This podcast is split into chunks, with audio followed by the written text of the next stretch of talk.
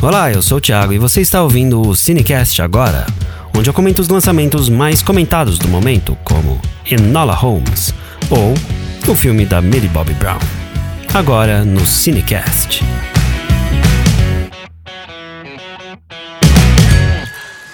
Por onde eu começo? Que a minha mãe me deu o nome Enola.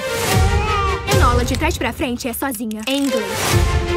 Mesmo assim, estávamos sempre juntas. Que leva a segunda coisa a dizer para vocês. Há uma semana eu acordei. Mamãe? E minha mãe tinha desaparecido. E não voltou mais. Eu vim aqui para buscar meus irmãos. Mycroft e Sherlock. Pode seguir por dois caminhos, Enola. O seu ou o caminho que os outros escolhem por você. Está na hora de achar a mamãe. A busca começa. Enola Holmes, um filme original Netflix. Eu confesso que, vindo da Netflix, eu sempre fico meio confuso se o trailer que eles estão me mostrando é um filme ou uma série. Ainda mais nesse caso, se tratando de uma das maiores estrelas da Netflix, a Eleven. Bom, o que eu sei é que fica claro que a Millie Bobby Brown, com seus 16 anos, já quer se desvencilhar do papel de Eleven e tentar novas empreitadas. Mas o que me deixou de cara aqui foi saber da idade dela depois de assistir o filme. E pensar que com 16 anos, minha maior preocupação era deixar meu cabelo perfeitamente dividido no meio e fazer minha mixtape indo pro colégio. Hum. Eu confesso que assisti esse filme só para ter assunto para esse podcast. Mas foi uma interessante surpresa. Depois das bombas com Ben Affleck, Chris Hemsworth e Charlize Theron, eles estavam mesmo precisando se levar menos a sério. E conseguiram.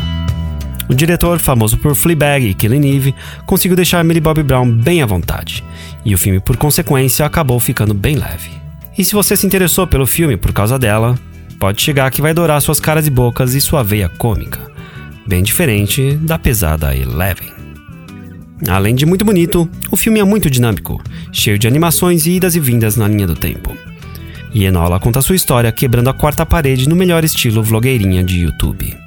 Preciso me tornar algo.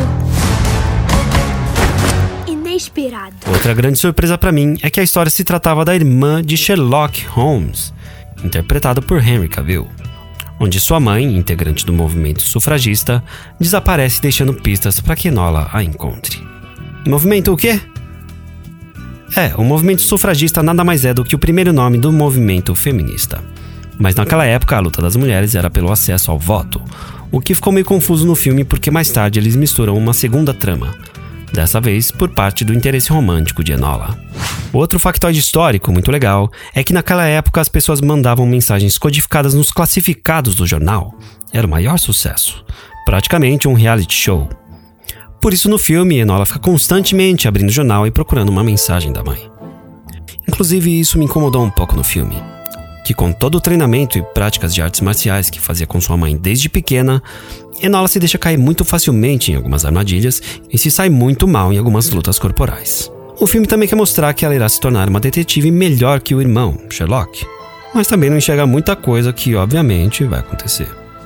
Mas tudo bem, esse é um filme de origens, e no final do filme, depois de passar pela sua jornada do herói, ela se torna Enola Holmes. Eu espero que a pequena Millie Bobby Brown possa fazer a continuação desse filme e muitas outras. Mas acho que já falei demais. Reserva um tempinho aí na sua semana e assiste esse filme sem medo.